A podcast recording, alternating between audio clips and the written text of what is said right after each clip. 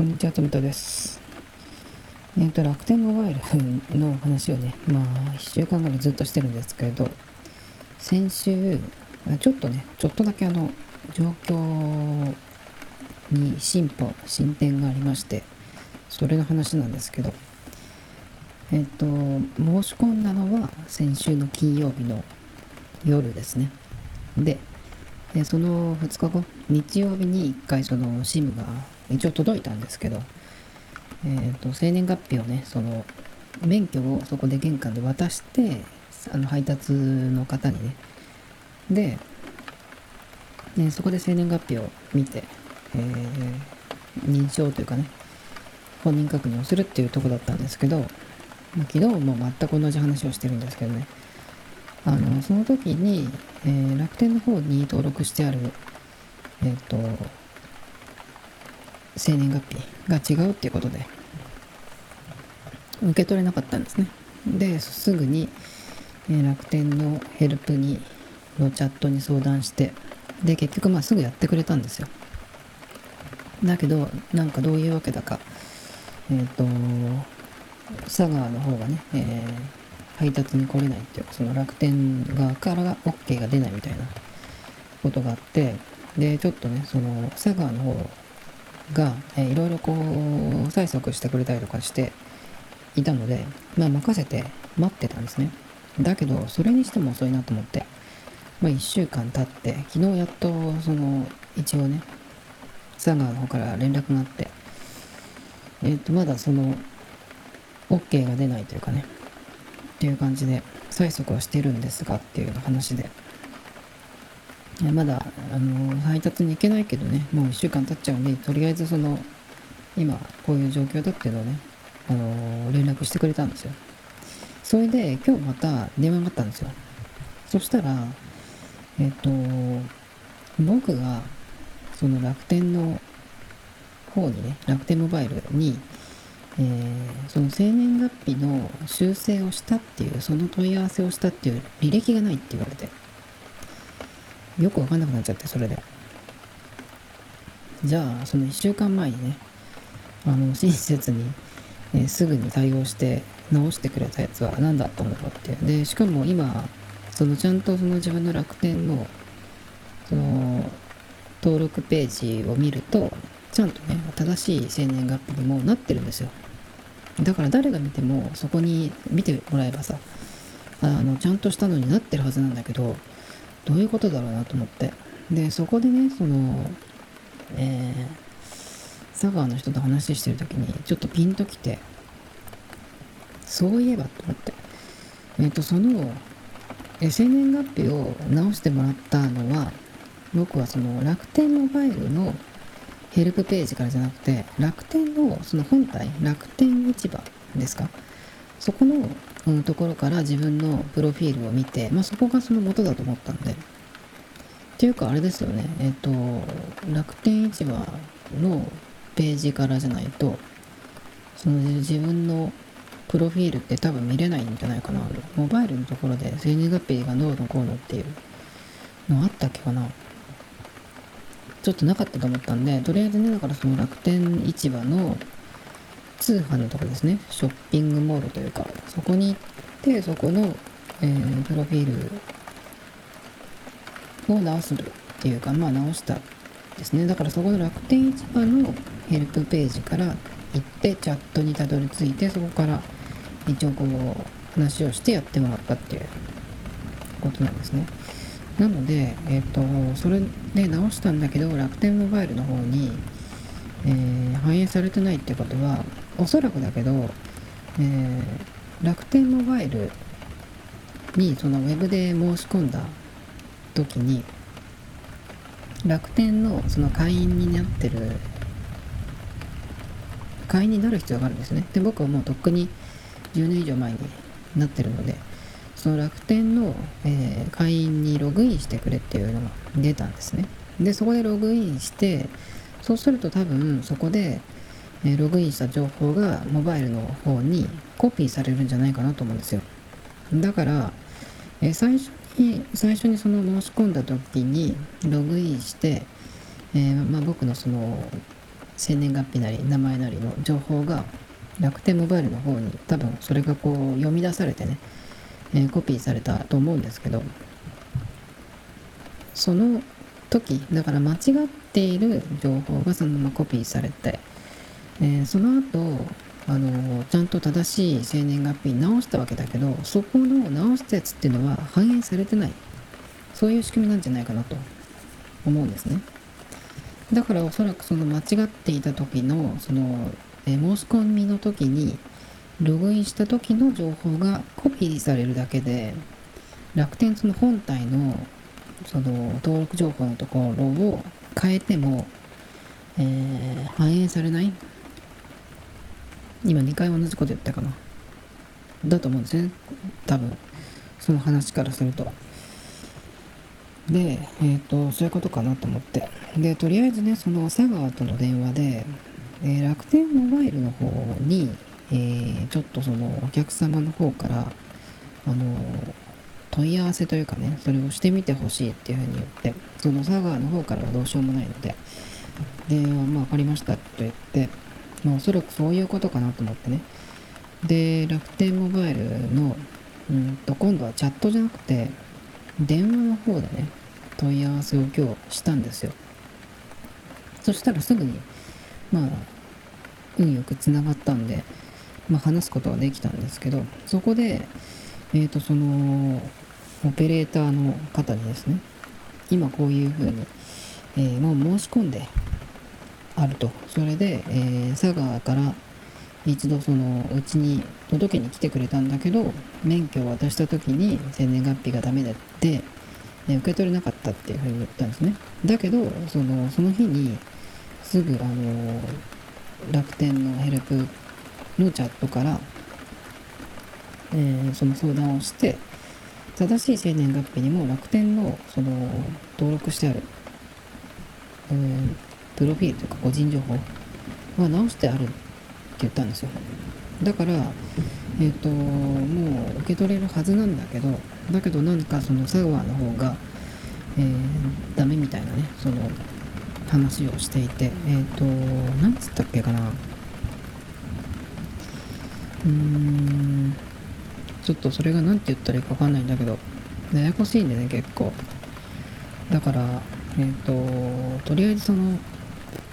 うん。まあそういうことだってね。いうことで生年月日は直したんだけど、えー、受け取れない。でしかもその直したっていうその問い合わせをしたっていう履歴がいってないっていうふうに言われてっていうふうに言って。でその時にその楽天モバイルの方で、えー、問い合わせしたんじゃなくてその市場の方ね、えー、ショッピングサイトの方でやったのでっていう話をしたら、あの、分かってくれて、で、えっ、ー、と、その場合、まあどうなるかっていうことで、えまず、その、もう楽天市場の方で、え自分のね、その楽天会員のプロフィールはもう直してありますっていうのを言ったんですよ。で、間違ってる、間違ってたやつと、その正しいやつと両方ね、生年月日教えてくださいって言ったら言われたんで、それをまあお話ししてでその名前とあとなんだっけなえっ、ー、となんかを言って、えー、本人のその僕の情報を出してもらってそしたらあなんとか様ですねって、えー、トミト様ですねって感じで出てですねすぐ分かってくるもらえてでその楽天モバイルの方だからまた別みたいなんですよね。だからさっき言ったその市場の方でのプロフィールで直したんだけどモバイルの方はその申し込んだ時の、えー、間違ってる方のやつでその登録されちゃってるみたいなんで。そのねその時にそれを言ったら、えー、そのオペレーターの方がこのこちらの方でそのモバイルの方でね、えー、生年月日を正しい方に直していいかどうかっていうのねあのちょっと上とあの相談しますというかね、えー、聞いてみますって言ってちょっと、えー、聞いてくれてそしたらねすぐにあの OK だっていうふうに言ってくれたんですよね。だけどちょっと時間がかかりますって言われて。でどういうことかっていうとまず今その本来、えー、受け取れちゃんとねそれが間違ってなければ受け取れるはずだったその SIM がね、え、佐川の方に行ってるんだけどそれが、えーと、佐川の方から楽天の方に返される返品されるっていうことになりますって言って。で返品されてその楽天モバイルの方に届いたところでここの申し込みが一旦キャンセルになりますって言われたんですよ。でその段階でキャンセルしたところで、えー、正しいその生年月日にこちらで直しますっていうふうに言ってくれて。で直したら、えー、そこでまた、あのー、僕の方にそのモバイルの方からね、えー、電話で連絡をしてくれるっていう風になってるんですけどでその電話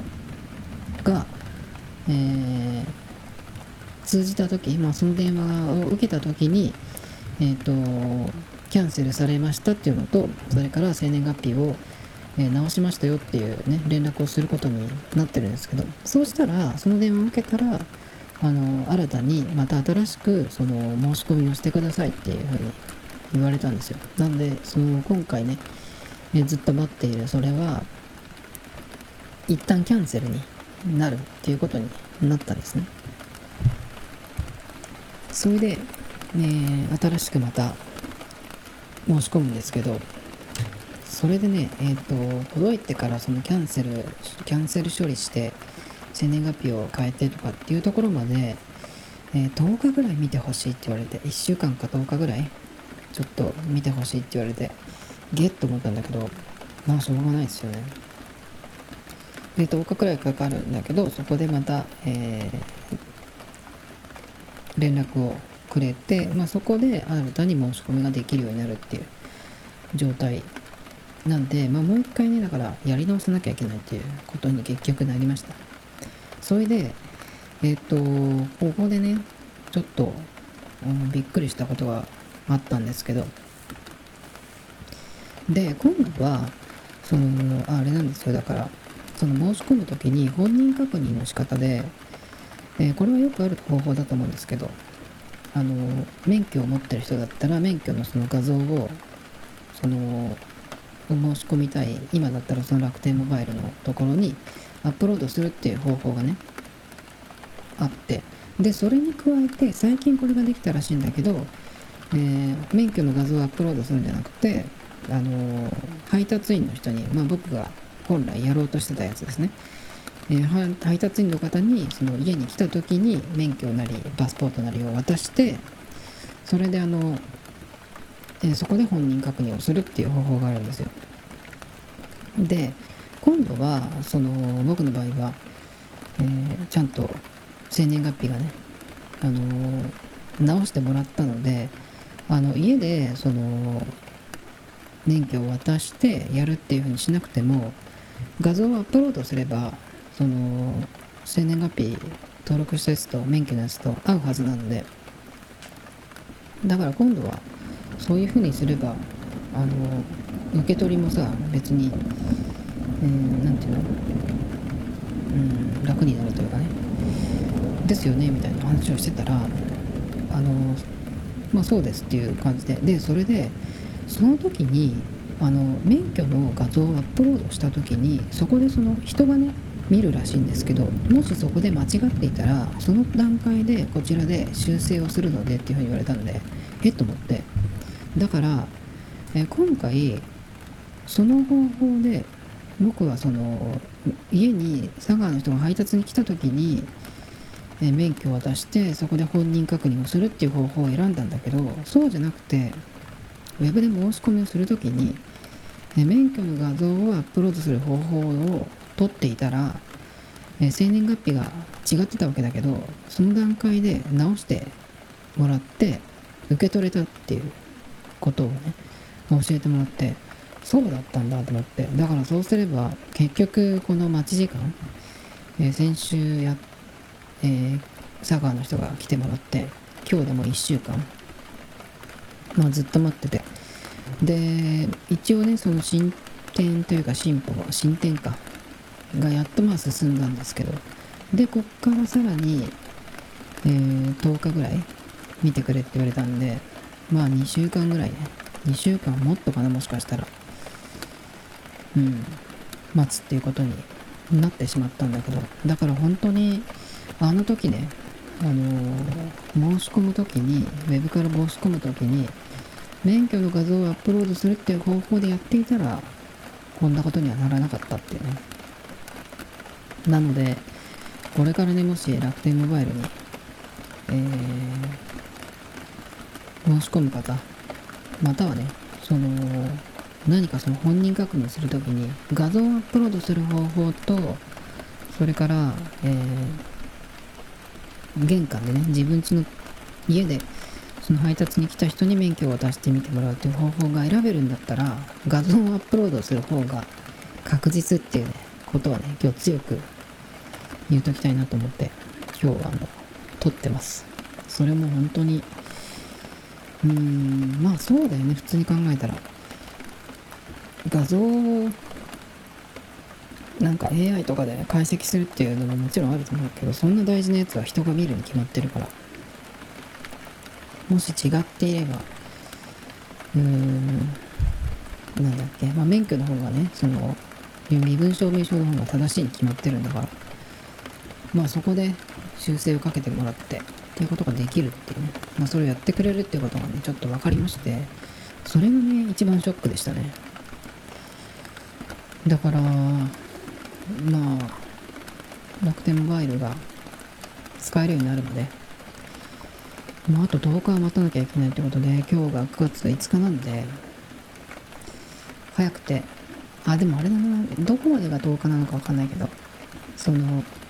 楽天の方でその完了するのが10日。で速攻で、えー、申し込んだとしてもまあ次の日か。2日後とかっていう風になると思うんで10日後プラス2日と考えると17日ぐらい遅くてもっていう感じかな。ちょっとねだからうーんかなりショックだったんですけどまあいろんな人がねこういろいろやってくれて結局前に進めたのでよかったんですけどその今日担当してくれた人もそうだし先週あのそのね生年月日を変えてくれる変えてほしいで変えられるかっていうね相談した時ののチャットを受けてくれた人もそうだけどでも本当にいい人に当たってね佐川の方もいい方でね、まあ、この辺がついてるなと思ったんですけどまあ仕方ないですけど、ちょっとショックだったかなって、特にその免許はアップロードしとけばってやつね。いやー、辛いですね。で、まあ10日はかかるっていうことで、どうしようかなと思って、あと、その、今、結局その佐川から楽天の方に、えー、変変装というかね、えー、送り返されるですけど、それでキャンセル処理をされる。で、えー、キャンセル処理をされて、まあ、その楽天の方からまた連絡をくれるんですけど、そこで、あの、新しくまた申し込みをしてくださいっていうことなんで、まあ、キャンセルになるんですよ、結局。だから、まあ、楽天モバイルに申し込みをね、することをやめても別にいいわけなんですよ、今の段階では。なんでこんなこと言ってるかっていうと、結局その、今まで今のそのやりたいやつ、楽天モバイル、まあ1年無料なんでね、ただでその回線を持てるっていうのがあるんで、2代目にね、ちょうどいいなと思ってたんですけど、え、まあ、10日、もうすでに1週間待っているところからの、あと10日は待たなきゃいけないっていうのが発生しちゃったんで、そうすると、これはもうキャンセルはキャンセルでしちゃって今すぐね他のその格安 SIM って言われるその MVNO かに、えー、申し込んでみようかなっていうのもちょっと考えたんですよ。まあ楽天モバイルっていうのは今その MVNO じゃなくて MNO だったっけかな？えっとドコモソフトバンク au に並ぶその自社でちゃんと回線を持っているっていう通信会社になったのでまあいわゆるその格安 SIM って言われてる UQ とか、え Y モバとかねとは違うわけなんですねそれもその辺は UQ は au の回線を借りてるし Y モバはソフトバンクの回線を借りてる。なので、まあ、楽天も今はねほぼ au の回線を借りてるっていうことなんだけどまあ自分ちのねその基地局をどんどん増やしてまあどのぐらいかかるかわからないですけど、まあ、借りなくてもね楽天モバイルのその回線でやっていけるっていう風になってるんでまあ MVNO のその格安 SIM UQ とか Y モバとはちょっと違うんですけどえー、ちょっとねそのどっかその10日かかるんでもう楽天モバイルはやめて他のところにしようかなっていうのもちょっと今考えたんですよ今日。でそれから楽天モバイルに、えー、入るのはね、えー、やるとしてそのそれまで10日待つっていうのはちょっともう1週間待った上に10日待つっていうのはちょっときついなと思ったんでまあ10日ないしは今月分1ヶ月分くらいどっか別のところに入ってもうどんどんねその使い始めようかなと思ってまあちょっといろいろね今日調べてたんですよ。それでまず一番あの気にしなきゃいけないのはその今僕が楽天モバイルの SIM を入れて使おうと思っている端末はもう買ってあるんですよ。今週も届いて。えっ、ー、と楽天モバイルが販売というかしている楽天モバイル版の Galaxy S10 を、えー、もう持ってます。でそれっていうのは、えー、楽天モバイルので使えるようにそのなってるんだけど、ね、SIM フリーの扱いなんですねもともと。今楽天モバイルが販売している端末っていうのは全部 SIM フリーなんですよ。だからロック解除とかね別にしなくていいんですよね。だから結構、まあ、SIM フリーのものが欲しい人が結構そこで買ったりっていう風にしてる人もいるみたいなんですけど。だからその楽天モバイルの、えー、なんだっけ端末の販売サイトっていうのがあるんですよね楽天市場の中にでそこで買ってで別に楽天モバイルと契約しなくてもいいんですよ。なのでそこで端末を買ってえっ、ー、と他の SIM を入れるっていうのもできるんでもう僕は別に楽天モバイルの SIM じゃなくてもねあのできる使えるんですよ。でそこで、えっー、大事なのが周波数なんですよね。今僕はだから楽天モバイル版の Galaxy S10 を使おうとしてるんですがこの、えー、Galaxy S10 が au 版とかドコモ版それからインターナショナル版っていうんだっけ海外版グローバル版か。とそれからこの楽天モバイル版とあるんですけど周波数がね、えー、対応してるのがどこかっていうのはちゃんとそれを見ておかないと SIM フリー版使うときはそうなんですけど例えば Y モバイルをの SIM を、えー、今今すぐ買った手に入れたとしますね。だけど、その楽天んモバイルの Galaxy S10、SIM フリーだけど、その周波数がね、エヴァイモバで使える周波数かどうかっていうのをちゃんと見ておかないとダメなんですよね。で、この、えー、楽天モバイル版の Galaxy S10 が対応しているその周波数、バンドとも言いますけど、1、3、18スラッシュ26それから19、21、28、41、42が対応してるんですね。なので、えっ、ー、と、日本のその携帯電話っていうのは今、ドコモ、au、ソフトバンク、それから楽天モバイル、まあこれからですけど、この4つがその自前の回線を持ってるんで、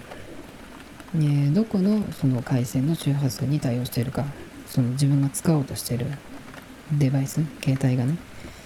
で今言ったバンド1318と261921284142っていうのはドコモと、えー、au それから楽天モバイルはあの、ちゃんと全部対応してます。だけどソフトバンクで使うために大事なバンドっていうのが8番っていうバンドがあってそれがこの楽天モバイルの S10 には入ってないんですね。対応してない。なので Y モバを使いたい場合は Y モバイルはえっ、ー、とソフトバンクの回線を使ってるらしいんで8番のねそのバンドに対応してないのでこれに Y モバイルの SIM を入れても繋がらないっていうことになっちゃうんですね。完全に繋がらないのかえっ、ー、と繋がりにくいのかわかんないんですけどその8番っていうバンドがソフトバンクの回線を使うにあたってとても大事なバンド周波数になるんですね。でもなんか Y モバイルってもともとえっ、とあソフトバンクがその買収したわけだけどその前って e モバイルとかっていうその楽天じゃないやソフトバンクとはまた別のやつだったと思うんであれそれってどうなのってそのちょっと分かんなくなっちゃったんですけど。だからソフトバンクとはまた違うその回線とか周波数を使ってるみたいなのをどっかで聞いたような読んだような気がするんだけど今日調べたらそういうことになっていて。まあネットで調べたやつなんでね。もしかしたらどっちかが違ってる可能性もありますけど。なのでちょっとこの S10 でギャラクシー S10 で、えー、ソフトバンクの回線を使うのはやめといた方がいいっていうことなんで。じゃあえっ、ー、と他にあのどこの格安 SIM だったらいいかなっていうのをちょっと今日調べてたんですけどまあいろいろありますけどまあ選ぶんだったら UQ かなと思ったんですよ。UQ モバイルかなと思って。それで今あの Amazon で、え、格安 SIM とかっていう感じで検索すると UQ とかビッグローブモバイルとか Y モバ楽天じゃないや LINE モバイル。この辺がその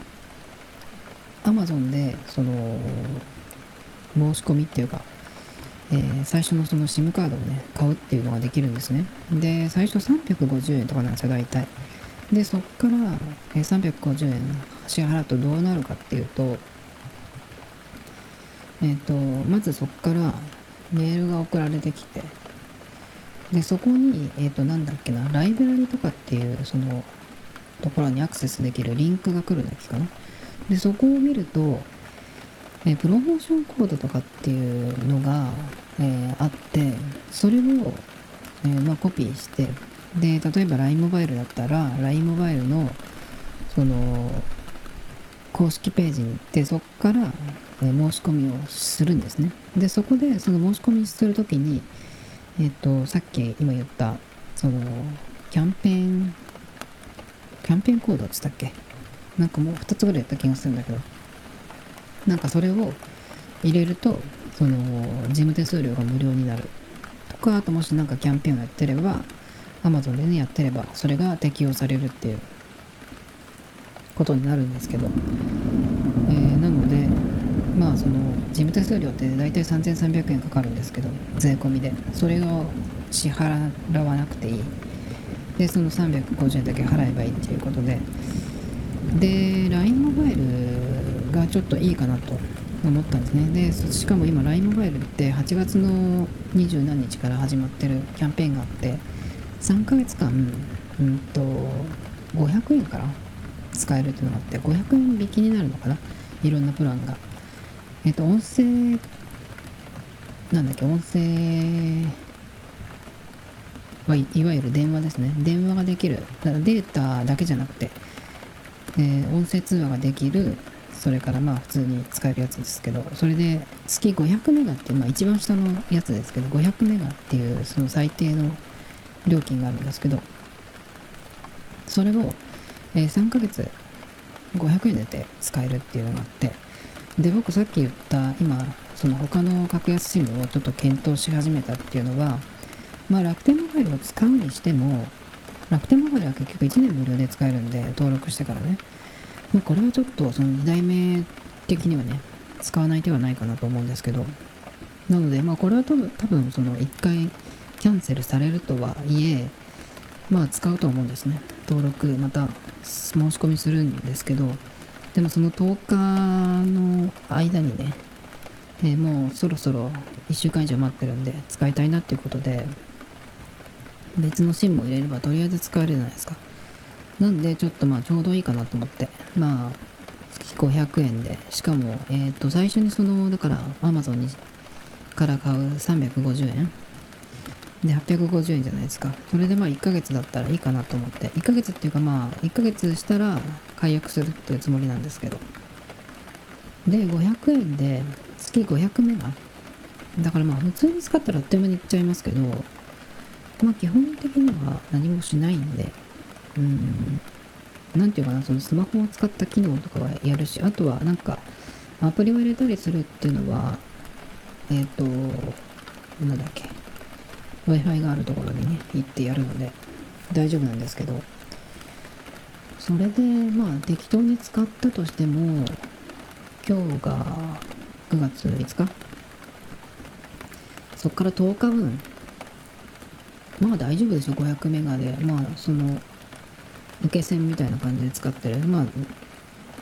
その段階で誰かに電話番号を教えるってことはないんで、かかってくるってこともないと思うんですけど。なので、うん、1ヶ月としてももう1ヶ月を切ってるんで、まあ、1週間2週間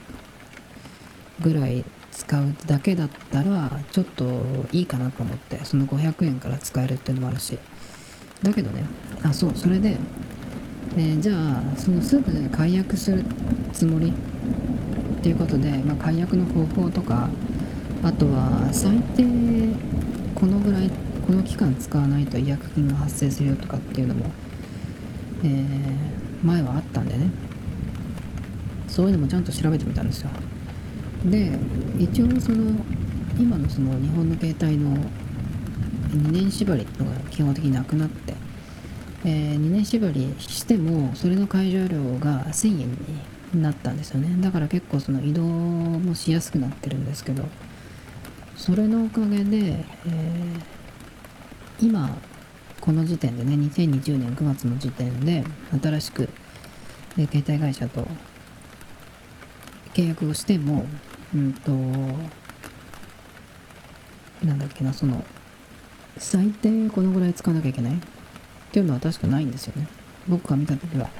え LINE モバイルのやつはなかったです。だからいつでも解約できる。だけど、解約するのに、えー、1000円ね、かかるっていう風になってました、LINE モバイルは。なのでさっき、えー、350円でとりあえずその申し込みを始められて SIM が届いてそれから1ヶ月使ったとしたら500円。だから850円って言いましたけど1ヶ月使ってすぐ解約するんだったらその解約手数料1000円って言ったけど多分1100円でしょうね。だからまあえっ、ー、と約2000円かかることになります。この9月の途中からうん使い始めて解約したら2000円かかります。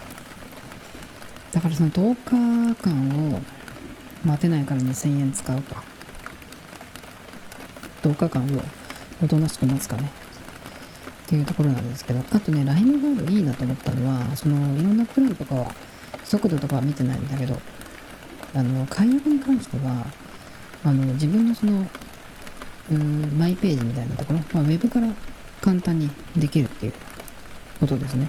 楽天モバイルも今は簡単になってるみたいなんですよ。まあだからちょっと、えー、使い始めたんですけど、前は結構電話しなきゃいけないとかだったみたいなんですけど、今調べると、えー、マイ楽天モバイルっていうその自分のサイト、マイページみたいなところで契約プランっていうところを見ると各種手続きって解約ってなってアンケートに進むっていうのがあってアンケート完了後アンケート回答後に解約完了するっていうことなんで割と解約は簡単になってますね。結構 UQ モバイルとかだと電話でしかあの解約ができないとかね。ビッグローブも確かそうじゃないかな。僕は iMAX を見た時もビッグローブで電話してやめましたけど。まあでもね、そんなに電話したからといって、なんかすごくめんどくさいことになるわけじゃなくて、ビッグローブの iMAX やめるときは簡単でしたね。全然、なんてこともなかったです。解約したいんですけどって言って。まあ一応ね、そこで今、えっ、ー、と、その引き止めプランみたいなのが一応あって、え、続けると、えーこのぐらいの金額で、えっと3年契約って言ってたのを2年にできますけどとかっていうそういうのも選べますけどどうですかっていうその最後のねありましたけどまあそれぐらいでね別にそんなにしつこくもなく簡単にやめれたのでね大丈夫だと思うんですけどなんかねそのどこだっけな有給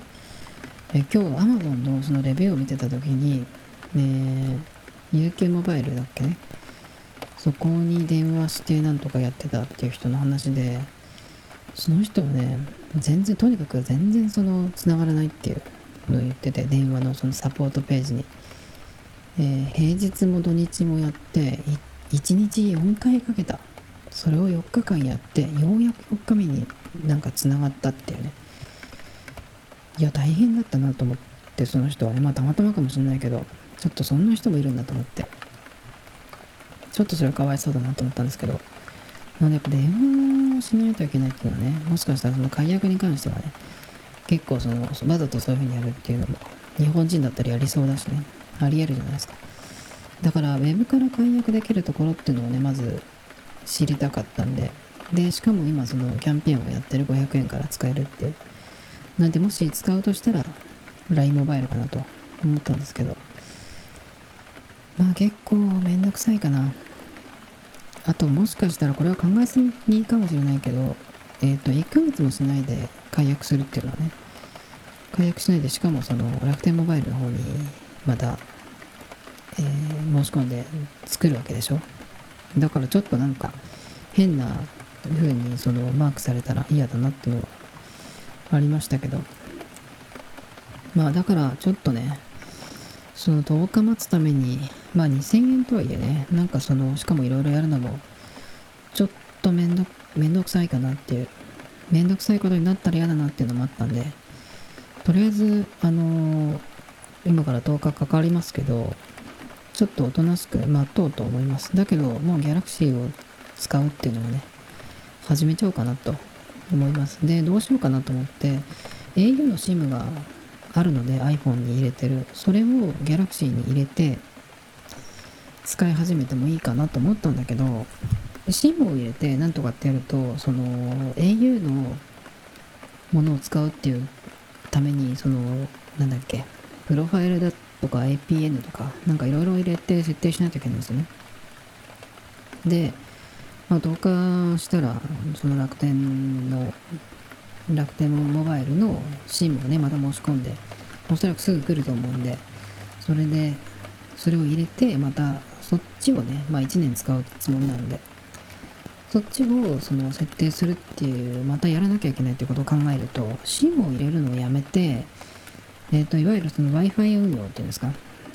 だから Wi-Fi のあるところに行って、その、使い始めて、まあ、電話とかその SMS とかね、えーっていうのは使えないけど、の、その、SIM が来た時に、ただそこの回線が開通すればいいっていうだけにしといて、まあどういうふうに使うかっていう、その、えー支払い方法、フェリカを使ったお財布携帯ですか。あれの設定とか、どういうアプリを使うとかね。あと、まあ、ギャラクシーがどんな感じで、えー何ができるかっていうのをいろいろこう、まあ、Wi-Fi のあるところに持って行って、ちょっとずつやって、準備をもう始めようかなっていうふうに思いましたね、今日。まあ、どんどんやってもよかったんだけど、まあ、すぐね、来ると思ってたので、まあ、ずっと使わずに待ってたんですけど。だけどもう、あのーカバーも買ったやつ届いたし、それからマイクロ SD も Galaxy 用に使うやつね、1個。128ギガを買ったんで、まあそれも SIM も全部入れて、カバーつけてスタートっていう風に、そうすればもうカバー開けなくていいじゃないですか。だからそういう風に考えてたんですけどね。まあちょっともう、さすがに10日何もせず待つっていうのはちょっときついんで、まあそれをね、えーまあ Wi-Fi 運用でできると思うんだけど、まあそれでとりあえずこう、触りながらね、10日待とうかなと思います。Tomito Times Podcast. This program was broadcasted you. Anchor FM.